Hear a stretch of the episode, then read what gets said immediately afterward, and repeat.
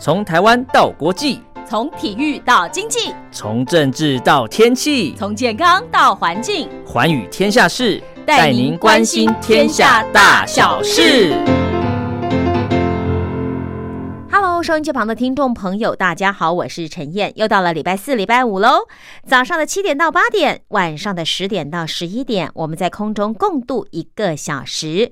礼拜一、礼拜二呢，是由茉莉所主持的《听心灵在唱歌》；礼拜三是黄轩的《宝贝宣言》；礼拜四啊，礼拜五啊。就是陈燕了，对我们来关心一下哦，可能国际的，可能两岸的，可能你不知道的，包括一些健康的讯息，一些国际的大小事。当然，不见得所有的大小事我们在今天这两集节目里面都听得到，但是我会尽量哦，将一些杂志啦、报道啦、周刊所刊登的一些评论文章呢，跟听众朋友做介绍。也欢迎收音机旁的听众朋友锁定每个礼拜四、礼拜五的这个时段收听陈燕制作。主持的《寰宇天下事》。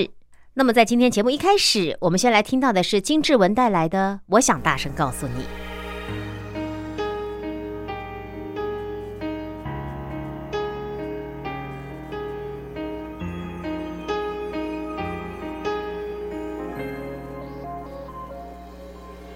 夜深了，我还为你不能睡。黎前的心情最深的灰，转身的一瞬间，你出现在我身旁。你不要哭，这样不漂亮。爱情是让人沉迷的海洋。孤单的时候，想要去逃亡。转身的一瞬间，你出现在我身旁。你的眼泪让我不敢开口讲。我想大声告诉你，你一直在我世界里，太多过去。难割舍，难忘记，太心疼你，才选择不放弃也不勉强。你不要哭，这样不漂亮。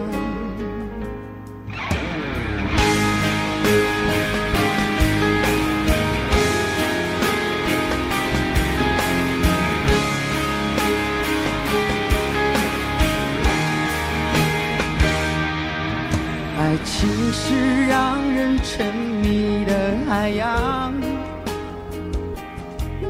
孤单的时候想要去逃亡，转身的一瞬间，你出现在我身旁，你别眼泪让我不敢开口讲。我想大声告诉你，对你的爱深不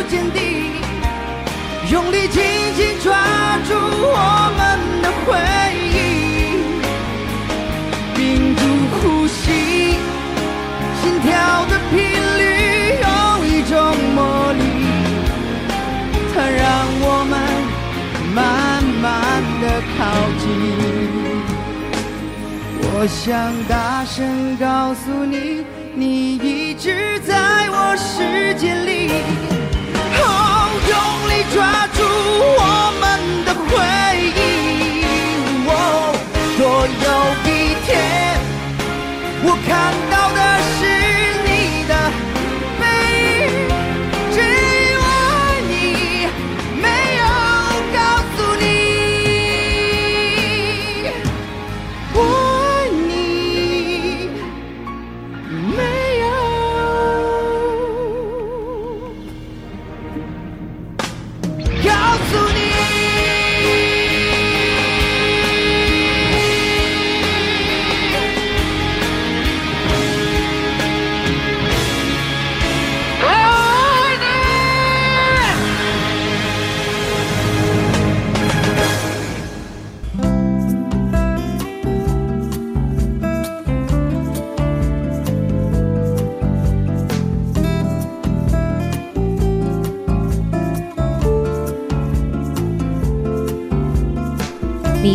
他们的故事吗？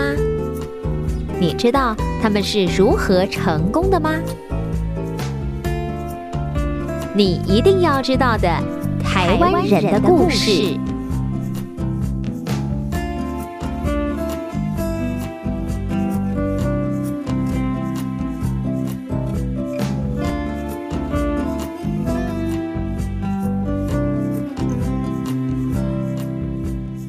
今天要跟您介绍的哦，是一个在台湾被电视购物、被药妆连锁店还有传销给夹杀的传统药局，它要如何自保求生存呢？哎，这就是要今天介绍的故事主角。大树医药董事长郑明龙，他是把零售业老掉牙的基本功学起来，还学到精哦。为什么？因为他首推哦，你上药局消费可以分期付款。这是从台呃桃园出发的一个小药局，十九年成为药局之王的秘密。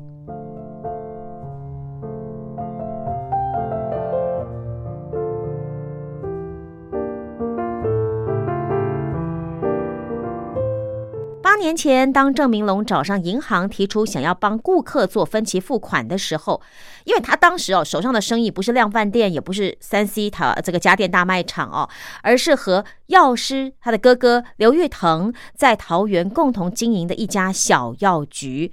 八年前哦，他说银行觉得他疯了，可是那个时候哈，不要说药局，很多店铺连刷卡机都没有，只接受现金付款。但是呢，郑明龙知道。传统社区的药局已经被连锁的药妆店啦，还有电视购物啊，还有直销啊这些激烈的夹杀了。所以你要生存，就必须踏出传统药局的思维，学习别人的做法。二零一一年成立的大树药局哦，呃，他们叫大树医药，到现在已经超过十八年了。他们从一家店拓展到两百家店，而业绩还不断的创新高，连续两年入围《天下》杂志快速成长一百强的榜单，三年的营收复合成长率达到百分之三十五，毛利连增率也连续三年成长。二零二零年的前三季，大树的营收和获利更是超车老大哥信医药局。变成了国内药局的通路之冠。好，我们先来看一下哦，大树医药的小档案。它是在二零零一年成立的，董事长兼总经理是郑明龙，主要的业务就是医药保健，还有妇婴用品零售连锁通路。它的成绩单呢，就是二零二零年前三季营收六十二点五亿，获利一点三五亿；二零一九年的营收六十六亿，获利一点三六亿。其实大树医药的每次创新都是药房首见，但是他都是说他自己很自卑。怎么说呢？我们看看《天下》杂志的这篇报道，不只是分期付款，大树每次出招几乎都是业界首见，包括在实体通路全家便利商店、大卖场家乐福都看得到大树的医药专区。台湾的虾皮和网络电商中国阿里巴巴旗下的天猫也都和大树合作，分别开设台湾保健品境外电商和线上药师的咨询服务。郑明龙说啊，但其实我都跟法人说我很自卑，因为我们做的每一件事情，我都可以跟你讲谁做过而且成功。在通路的历史上，同业、异业和海外可以学的东西就已经让我做不完了。而他之所以和全家便利商店合作的灵感，就是考察日本药局而来的。他是以零售业为师，不断的优化坪效管理。坪就是呃这个坪呃室内的这个计算单位啊，就几平几平的坪坪效管理，这也是大树成长的最主要关键。郑明龙说：“我们的强项是在于，我们不管是开大店、开小店，我们的坪效都能维持住。那他说，他们的营收成长速度可以大于开新店的速度，代表不只是新开店会挹注营收，其实老店的业绩也没有掉，为还是会成长的。这是为什么呢？在未来流通研究所。”二零二零年八月全台连锁企业评效调查中，评效我再说一次哦，它不是评估你的效益，而是说你每平方公里的室内平数的平啊，它所带来的效益。所以在这个评效调查中呢，大树的表现是全台通路第十名，那么台湾的连锁药局通路第一名，因为它每一瓶的业绩可以达到一年六十二万。不止高过同业的信一，也优于异业的无印良品，还有全家、OK 这样的零售通路。平效的好表现，有部分是来自于药局的扩大，从二十平、六十平开到九十平，规模甚至可以比拼大型的药妆店。因为小药局哦，可以准备的商品数量不多，消费者被满足需求的几率就低了。所以小药局慢慢变成只做老顾客的生意，而新的客户呢根本进不去。所以郑明龙就解释大树之所以扩大单点的规模、增加商品的理由。但是你要知道，不是说哎我开的平数越大，店面开的越大间，就保证业绩越好，不见得。因为大药局的店铺设计思维都必须要转换，才能够让每个货架的商品都卖得动。而最大的改变就是开价化。因为传统药局多把药品集中放置在柜台后面的货架，顾客咨询药师之后，药师再从柜台拿出商品来结账。但是现在的消费者却会先在网络爬文，已经养成一种买一个东西要比较两种、三种的功能和规格。你如果只拿一个出来介绍，他就不会买。郑明龙分析说，也因此大树必须开发更多的商品，增加更多的品项来满足消费者的行为模式。大树不仅逐步提高开价商品的比例，更放大货架标示字体，展示拆封的居家医疗器材，却让消费者试用，并且清空哦靠在橱窗的商品，让消费者可以直接看到店铺的内部。其实讲起来都不是一件大的事情，都是小事哦。可是这些很小的事情，逐步的累积，就可以稳定提升消费经验。像有一位住在国军新竹地区医院附近的吴宇佳哦，他说他就是大树的忠实消费者。他说，因为不管从婴儿啊到老人家要用的商品，其实都很齐全，而且动线规划很清楚，开价走起来很顺。他说，当地社区因为医院的地缘关系哦，药局林立，大树开得很晚，但是呢，却很快抓抓住消费者的心。那么，这位消费者他也说啊，你在别家药局要买这个网球肘的护具，可能只能买到一种，可是，在大树就有好几种做比较。那现在他帮忙一家五口哦，采买常备药啦、保健食品啦，都倾向选择在大树消费，而不是传统的社区药局。所以你知道啊，在这个零售业大者恒大的竞争中，一成不变的参赛者是注定会被淘汰的。就算你卖的商品是生活必需品，只要消费者的粘着度高，大树还是不断改变店铺的设计。到现在已经来到了第五代，他们怎么做啊？他们就是商品选择多嘛，所以大树你就得面临说，哎，你的存货啦，还有资金积压的问题啦。那解决的方法就是把商品分类，并且严格的执行太弱留强。怎么说？郑明龙就举例了，大树陈列的商品分了七百多种功能，每一种功能还分了 A 到 C 三种的备货等级。所以不管是店铺的大小哦，A 级商品是必备，B 级商品呢就次之，C 级商品就可有可无。好比说，同样一个就是治疗腹泻的药品，就可以根据需求分成好几种药态。好比说，分感冒的拉肚子啦，或者偶尔拉肚子啦，或者是常常拉肚子等等啦。那你看，像在这个例子里哦，腹泻专用的保健食品可能就是 C 级，小店铺不一定有，但是大店铺是可以摆放的商品。那二十年前的药局哦，根本就不需要这样的分类方法。老客人都是只买固定的几种药嘛，对不对哦？或者常备药，那可能你问一下药师，他都帮你准备好了。可是现代的消费者的健康意识提升，药局也从卖药品逐步拓展到保健商品。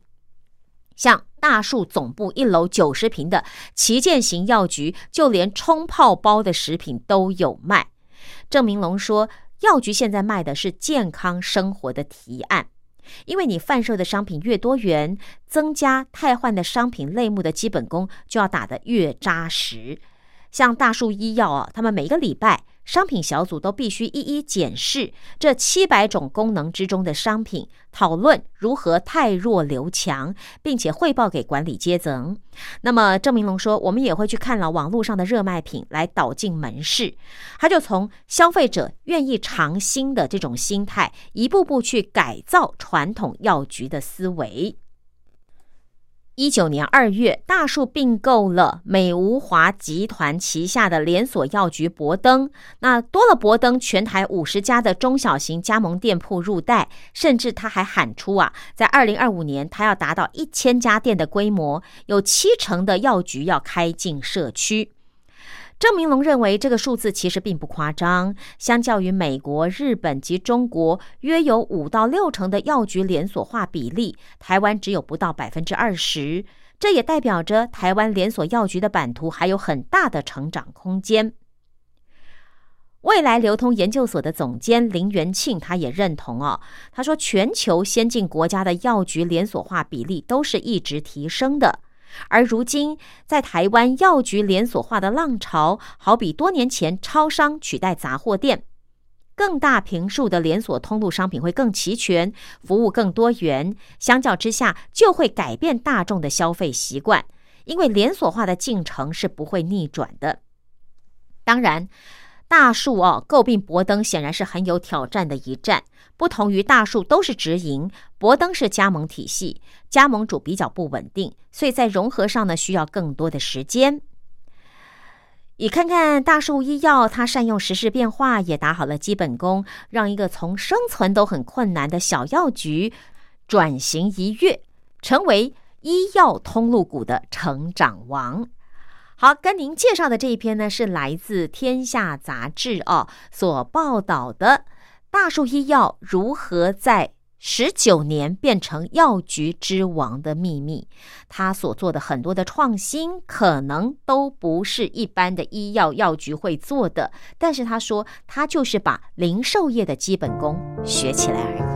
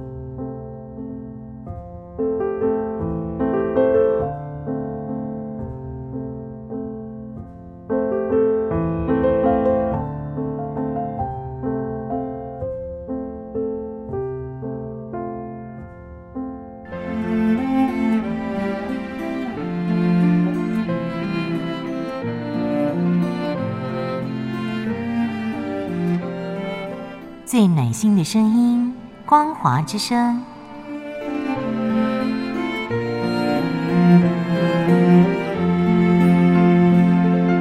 短波九七四五千赫，六一零五千赫，中波七一一千赫，九八一千赫，八零一千赫，八四六千赫，温暖陪伴您。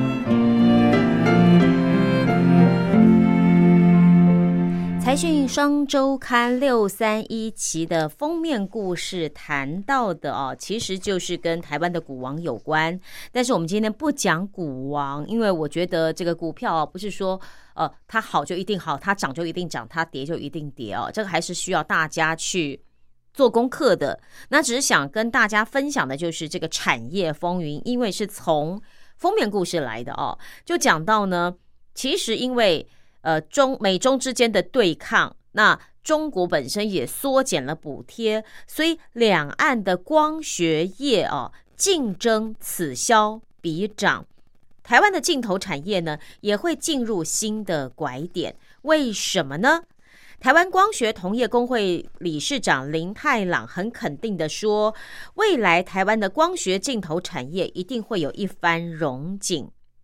因为三月三号，包括亚洲光学总经理林太朗，还有金国光总经理周良昌、嘉陵董事长刘家斌、麦军机械董事长李元松、宝盛光学董事长武必佩、和银光学董事长许玄月等许多位台湾光学产业的高层齐聚台中的林酒店，召开工会第十一届里监事会。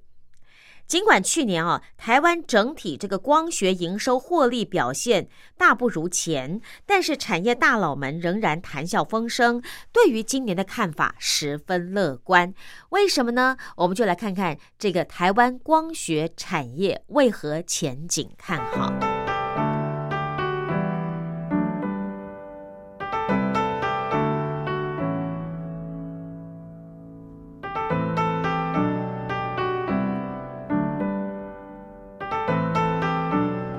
据财经双周刊六三一期的报道，去年呃，大力光、亚光、金国光的营收都下滑，股价也受到重击。反观中国指标型的光学镜头厂商，像是舜宇光学、呃秋泰、高伟电等等，营收都创下新高。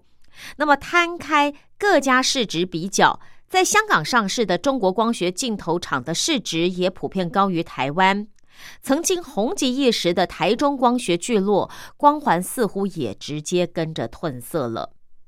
因为一九八八年有中国光谷之称的武汉市东湖高新区正式创立，开启了中国光学产业的发展史。那么，在中国政府大力扶持下，庞大的内需市场的喂养以及融资相当容易的这三大条件下，中国光学的产业迅速成长。根据东湖高新区公布的最新数据，二零二零年中国光谷的 GDP 就是国内生产毛额已经达到了两千亿元人民币，逆势增长百分之五点一，再度刷新纪录。而现在呢，进驻中国光谷的企业家已经达到了三千一百家，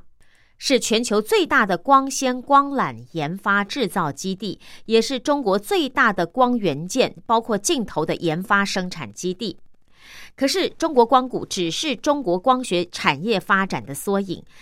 江浙发机的全球车用镜头龙头舜宇光学，还有江西的凤凰光学、江苏的秋泰、深圳的瑞声，以及深圳的比亚迪等指标型的光学镜头企业，也早就循着这样的崛起模式，在中国各地遍地开花。先进光的董事长高维亚就说啊。中国崛起的镜头厂财力都很雄厚，连机台设备商都笑我们说：“你每次说要买二十台，都跟我们磨很久。”而中国一出手呢，就是买五百台机台，一口气就是投资五十亿元人民币。其实毋庸置疑哦，中国跟各国企业的较劲，从来都不是一场公平的竞赛，因为在中国中央跟地方政府大撒钱的补贴之下，从 LED 发光二极体、太阳能到面板。无不全面展开恶性杀价竞争。而如今呢，光学镜头产业也在重演跟中国厂商杀价的戏码。这期间，台湾已经超过五十年历史的台中光学聚落里，有很多的厂商当然都黯然退场。中国厂商不仅在内需市场与政府补贴上占有优势，一位台湾光学产业的高层更见识到中国企业强势崛起的狼作风哦。有一家中国指标型的光学镜头大厂总经理去华为谈案子，那华为要求说：“哎，你要先投资两亿元人民币。”没想到呢，这位总座当机立断，马上拍板说：“没问题，这个资金我解决。”所以啊。这个台湾光学产业高层就笑着说：“除了台湾少数的光学镜头属于家族企业之外，其余的董事长跟总经理都是专业经理人。碰到这个说你要先投资两亿元哦，一定怎么样？不可能先决定的嘛，都要先回去报告董事会才能做决定。拍板定案都是三个月以后的事儿了。那你这样子怎么去跟中国的厂商竞争呢？”而且，两千年开始，在内需市场跟政府资金作为后盾之下，中国光学镜头厂在经营策略上也选择跟台湾不同的道路，像是顺宇光学、秋泰、瑞声、高伟电子这些中国指标型的光学镜头厂，营业版图不断的朝下游扎根，不光是镜头，也通吃下游的模组跟系统。那么这就跟台湾光学镜头厂专注于镜头研发与制造商业模式，呃，就大相径庭了。好比说以笔电为例哦，一颗镜头单卖零点五美元，但是如果你整个模组却可以卖到三美元，价差达到六倍。这就是中国的镜头厂可以营收迅速成长，还可能比台厂大上四五倍的最主要原因。只不过。这样的局势会在美中贸易战升温下，未来有机会出现翻转。麦军机械的董事长李元松就观察说，早在五六年前，美国就开始鼓励制造业要移出中国，所以美中贸易战只是促使这件事情更快发生而已。先进光董事长高维亚也说：“我认为未来中国与台湾的此消彼长态势会翻转。”他观察啊，就是美中对抗之下呢，今年会是两岸光学产业翻转的契机。那因为怕被美国掐住咽喉，所以不管是在国家经济或是战略考量上，中国势必要请全力扶植半导体产业，这样子就会容易排挤到对其他产业的补贴力道。一位台湾光学镜头产业高层说：“至少台湾有一半的光学镜头厂。”都可以松一口气了。毕竟中国的资金紧缩，未来在光学镜头这块恐怕拿不到这么多的补贴，所以来自中国跟我们的不公平竞争哦，自然会减少。更重要的是，美中对抗越来越明确，也会让中国的光学镜头外销受到限制，而大多数的台湾光学厂都会受惠于美中贸易战。许多位台湾光学镜头产业高层都认同这样的看法，说在美中贸易战之下，包括五 G、包括人工智慧、包括电动车等相关应用，国际品牌厂都倾向于采用台湾镜头厂商的产品。亚洲光学总经理林太朗就说：“这样的局势下，让人本就拥有丰厚制造实力的台湾厂商，终于可以大展拳脚了。”嘉陵董事长刘嘉斌也说，因为美中贸易战，部分的国际车厂已经将订单转给台湾镜头厂，像嘉陵就取得很多这样的生意。同时，因为安控系统排除了中国产品，嘉陵也因此承接很多安控镜头的转单。神勇科技董事长赖博生也说，中国企业被制裁后，像是光纤、镜头这样的订单就往台湾塞，神勇也因此拿到许多国外的光纤和镜头的转单。一九七零年，日本的 Canon、佳能、佳能跟德国的博士旗下的子公司宝盛光学及日本的宾德士三家光学镜头与相机制造厂，为了寻求更低薪资的人才，看上了台中得天独厚的气候哦，还有水质跟环境，相继进驻台中潭子加工出口区设厂，也成就了今天的台中光学聚落。同时也让台中光学聚落传承了日德大厂深厚的技术底蕴。因为当时哦，研磨玻璃镜片要耗费大量的人力。一九八八年，亚洲光学成为第一批西进中国设厂的光学镜头厂。后来，大力光、玉金光、金国光等也跟进。多年来，台商在当地培育出大批的光学人才，而这些人才呢，后来又自行创立了江西联创、苏州的桑莱斯、厦门的立鼎、福建的福光等等这些光学镜头厂。其实哦，他们的光学人才很多都是从台厂出来的，而他们也开始跟台厂相抗衡。甚至像欧菲光等这些中国镜头厂，早年也曾经三顾茅庐啊，想要收购台湾光学镜头厂。到现在呢，还是有越来越多的中国企业希望透过购并台厂，掌握核心技术，甚至扩大光学镜头市场版图的动作呢，也从来没有停止过。好比说，一七年秋泰就收购了新巨科的股权，一八年立讯收购光宝相机模组事业部等等。而现在，就在因为中美贸易战以及疫情催化新应用下，安控、自驾车、医疗与 MR，MR 就是混合实境啊，这些领域也会成为两岸光学镜头厂的兵家必争之地。一位台厂光学产业高层说：“以前我认为两岸的差距，技术差距有十年，但是现在有在慢慢缩减。”不过未来啊，相信只有真正拥有真枪实弹技术的厂商，才会是市场最后的大赢家。好，针对台湾的这个光学镜头呢，待会儿我们来为听众朋友介绍两家不同的台厂的故事。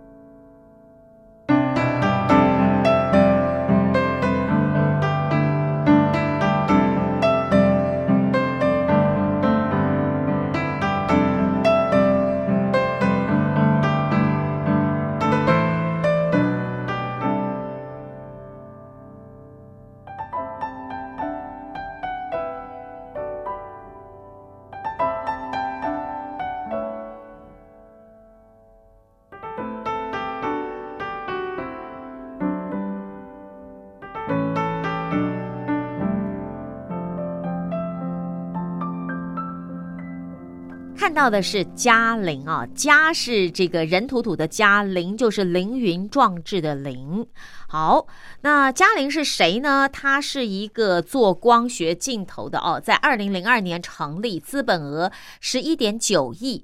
呃，董事长刘嘉斌，他主要的产品就是各类光学的应用镜头，是全球非球面模造玻璃的主要供应商。过去一年。嘉盈嘉陵的营运呢，还陷在亏损当中，但是股价已经涨了超过六倍，就让大家觉得搞不清楚你在干什么呢？原来嘉陵靠着非球面磨造玻璃技术，成功打入自动驾驶车国际大厂的供应链。二零二零年，历经了美中贸易战，华为成为美国制裁的头号目标，加上疫情的冲击，导致全球的光学镜头股价波动剧烈。可是镜头厂嘉陵却在二零年还是亏损。但是你知道吗？三大法人却悄悄买进他们的股票，原来是嘉陵开发出非球面磨造玻璃技术，传出它已经顺利打入某大品牌的自动驾驶车供链带，而带动了今年以来嘉陵的股价翻涨超过六倍之多。而当财讯双周刊的采访团队抵达嘉陵位于台中坛子加工出口总部的时候，据说啦，在换证的时候，柜台人员还要求在携带的手机镜头上要贴上贴纸。这做法呢，和过去是明显不同的。嘉陵董事长刘家斌就说：“以前我们是做 OEM。”所谓的 OEM 就是原始设备制造商，这样产品比较没关系。但是现在各家车厂都有自己的产线跟 know how，就是他们的专业知识了。所以你看到大门进来的第一会议室跟第二会议室，每天都有客户在那边盯着，因为他们不太愿意让人家看到他们的产线。而这次呢，刘嘉宾就破天荒的让总部的非球面磨造玻璃制造中心啊，首度借着记者的镜头对外曝光。那么他说，这是全世界最先进的非球面磨造玻璃制造中心，里面放置有五十台机台，一台机台的要价将近两千万台币。刘嘉宾啊，他说他站在玻璃门外，而且手指着内部的机台，非常自豪的说。非球面磨造玻璃啊，磨就是模型的磨，造是这个制造的造。非球面磨造玻璃是一门很深的技术，虽然目前全球可以开发的光学镜头厂不在少数，但是等级跟类型却不相同的。当中的差别就是在于，你是不是不断的在调整技术，还有持续的投资呢？根据了解，美国自动驾驶车大品牌配备光学雷达的技术的前视镜头啊，就是前面视就视觉的视哦，前视镜头搭载的镜片正是出自这个耗资超过十亿元、高度自动化的制造中心。它每个月哦，嘉陵只靠十五位人力紧盯，控制着多达五十台的机台，产线满载的时候，产能最高可达一百万片。那么嘉陵能够获得车厂的青睐，关键就在于可以实现异形镜片，借此增加很多光的路径穿透，有更好的光学成像跟画素的品质。可是你用模子把玻璃加热压铸成型，让玻璃变成非球面。会让磨造玻璃的模具耗损很大，再加上良率提升不容易，投资金额又大，技术难度又高，所以成为进入的非常大的门槛哦。这也是磨造玻璃制造成本居高不下的主要原因。你知道吗？光是一片非球面的磨造玻璃，至少要价两美元。那其实呢，嘉陵啊，不仅是欧美车厂传统燃油车的供应链，早在四年前，它有就已经打进了非特斯拉阵营的自动驾驶车供应链，而供应的是 Level Four 与 Level 五等级的自动驾驶车的前视镜头，比特斯拉的 Level Two 自动驾驶车等级更高。只不过当时因为市场的需求量很小，所以对他们自己呃所谓的业绩的拉动也不明显。可是现在呢，像倒车雷达、环景啊，就是四周环绕那个景色的环景这两个字啊，还有 ADAS，就是先进驾驶辅助系统的镜头，都是采用 G 加 P，也就是塑胶镜片搭配玻璃镜片的方案。把特大多数的车用雷达的镜头呢，还是倾向采用于全玻璃方案。那么，随着自驾车的渗透率越来越大，未来非球面磨造玻璃镜片的前景也是值得期待的。刘嘉宾就说啊，哎，这是顾客算给我听的。他们预估到二五年，全世界汽车的销售量如果达到一亿辆，那么自动驾驶车可以占有百分之一，等于一百万辆。那如果以一辆自动驾驶车搭载二十个镜头来计算，就有两千万个镜头。如果每颗镜头配备八片的玻璃镜片，就等于有一点六亿片的镜片需求量。这当中，如果有百分之十是非球面模造玻璃，等于是一千六百万片。哇！所以你看哈，这个市场大饼还真的是是是是是蛮可观的，对不对？那么，其实熟知内情的光学镜头产业人士都知道。喊了超过十年的车用镜头，实际上呢，市场的规模数字总是远远低于市调机构预估的数据，看起来似乎是炒作股价的题材。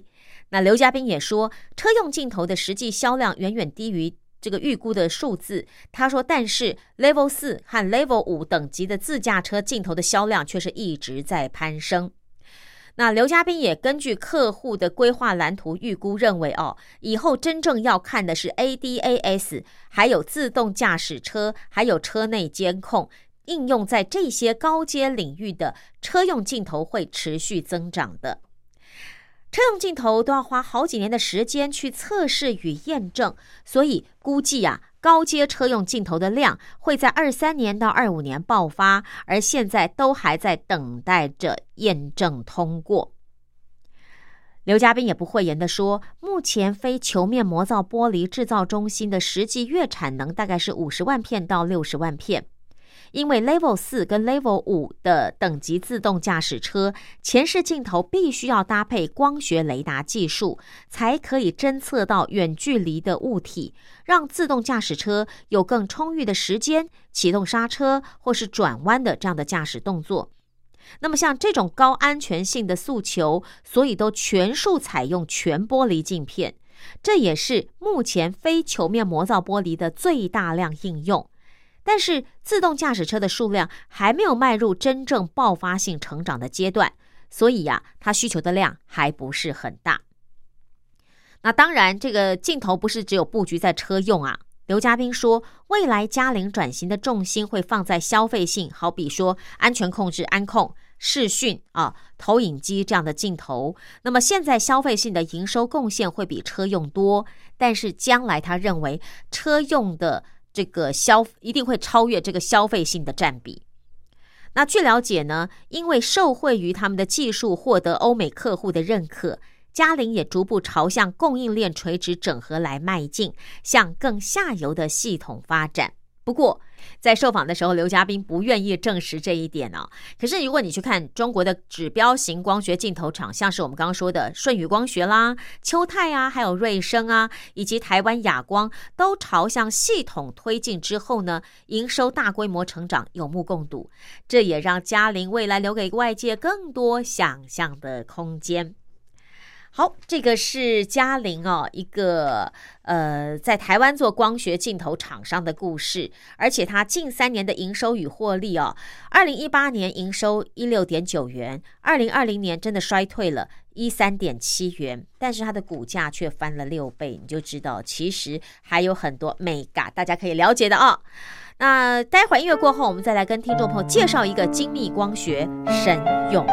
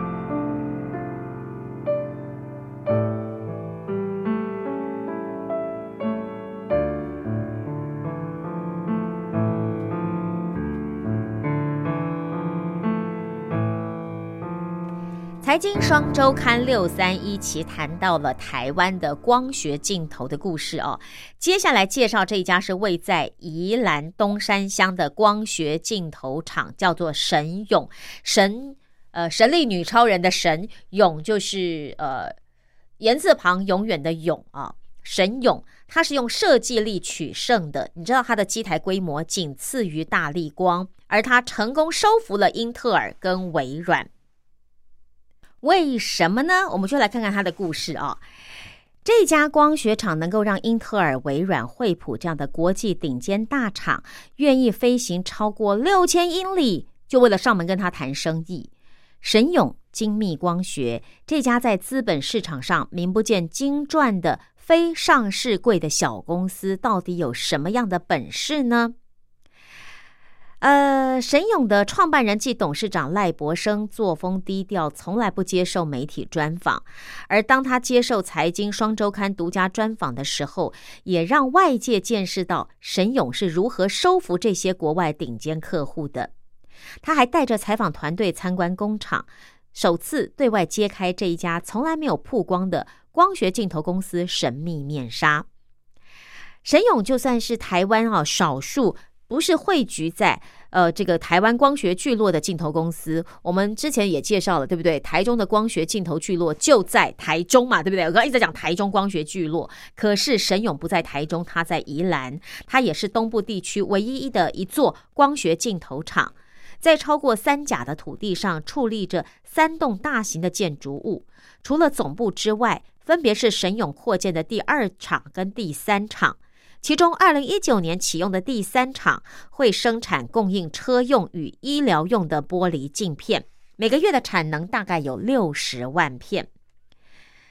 低调的神勇，其实在医疗应用的玻璃镜片上具有领导地位。全世界的青光眼、白内障、黄斑部病变，从检查、治疗、手术、切割、雷术、烧灼的抛弃式镜片，都有神勇的产品。神勇也拓展医疗业务到眼睛的检查、治疗，还有手术的切割用抛弃式内视镜。去年就已经出货给美国的大型医疗公司 Catane。那预计呢，二一年会交货超过八十万只的抛弃式内视镜。此外，微软的 MR 混合实镜头盔，好，还有 Spotify 的 Magic Leap。混合实镜头盔，英特尔的 MR 头盔 RealSense，关键元件也都出自神勇。而惠普高达百分之八十的多多功能事务机配备的光学镜头也是神勇制造。近年来，神勇更积极跨足车用镜头领域。台湾光学工业同业工会理事长林太郎说：“神勇近几年的扩产跟成长十分亮眼。”好，那么分析一下神勇为什么可以异军突起呢？关键有三：第一就是塑胶射出成型机的规模；第二就是它的光学设计人才和它的技术底蕴。所以呢，他们从设计到成品组装跟检测一条龙的营运模式是它的关键技术三。其实很少人知道，神勇在台湾拥有一百三十六台生产塑胶镜片的塑胶射出成型机，规模虽然比不上拥有千台的大力光与玉金光，但由于玉金光的投资重心已经移往中国，所以在台湾拥有的塑胶射出成型机的数量，神勇的机台规模也仅次于大力光而已。要知道啊，这个顶尖客户的需求真的是霸霸款，真的是非常的龟毛。所以赖博生啊，就董事长砸钱呐，投资机台毫不手软。为了满足客户的需要，神勇投资采购生产大镜片的模具机。他说，这个大塑胶镜片的门槛真的很高，神勇是花了二十年的时间才做到现在的成果。赖博生说，这个产品主要应用于像军用的夜视镜。车用的镜头、大型投影机等等领域，所以包括中科院、国防部也都是神勇的客户。此外，着眼于精密模组是技术核心，神勇砸下超过一亿元重金采购五轴加工机的光学镜头。赖博生说：“我是台湾第一个进这个设备的。”那它之所以进这个设备，就是要做到球面与非球面光学镜片磨人加工，要符合客户对精密模组的要求。而这个机组主要是用于生产于什么 AR 眼镜哦，还有超短焦镜头自由曲面的特殊镜片。好了，那么有这么先进的设备，所以沈勇在延揽人才上也下足了重本，毫不手软。赖博生特地从美国光学研究知名学府亚利桑那大学重金礼聘好几位光学设计人才，在他的总部成立光学设计团队。所以每一家国外客户跟我们合作这么多年，每次来沈勇开会都是十几位、二十几位的光学博士。虽然他们开出的是规格，但是你能不能做得到，他们却非常有概念。所以赖博生的意思就是说，如果他自己公司内部没有培养优秀的光学设计团队，你看国外十几位、二十几位博士来开会，你根本没有办法跟这些客户对谈嘛。那赖博生非常自豪的说，我们神勇的光学设计团队连 DOE 就是绕射式光学元件，好，你不要问我，我也不懂哈，这是专有名词，绕射式光学元件，神勇他们都可以自己设计。而在台湾，就他们一家可以做得到。所以赖博生说啊，过去只有蔡司这样的国外光学大厂才拥有可以自己设计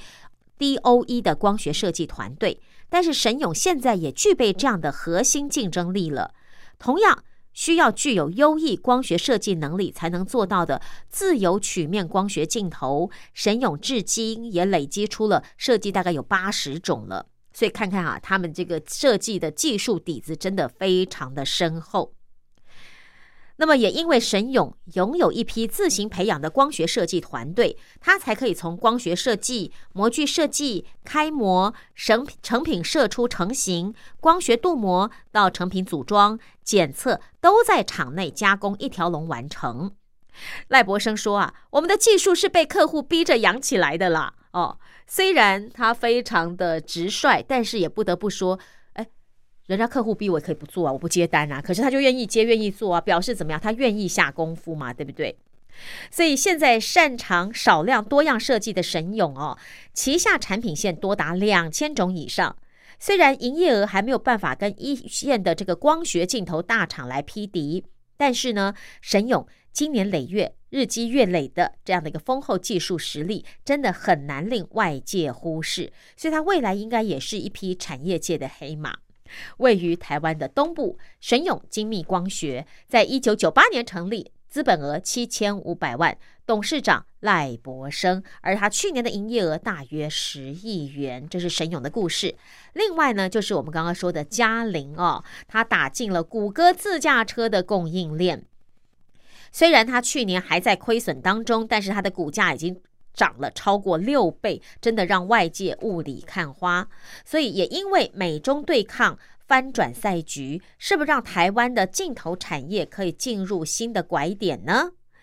在美中对抗下，中国政府补贴重心也转移到半导体了，再加上安控问题，导致中国镜头产品的外销受限。所以，或许今年台湾的光学产业、光学镜头产业可以迎来一波大的机会，我们是不是能够把握呢？好，或许大家可以多多关心台湾的另外非常厉害的地方，所谓的台湾之光。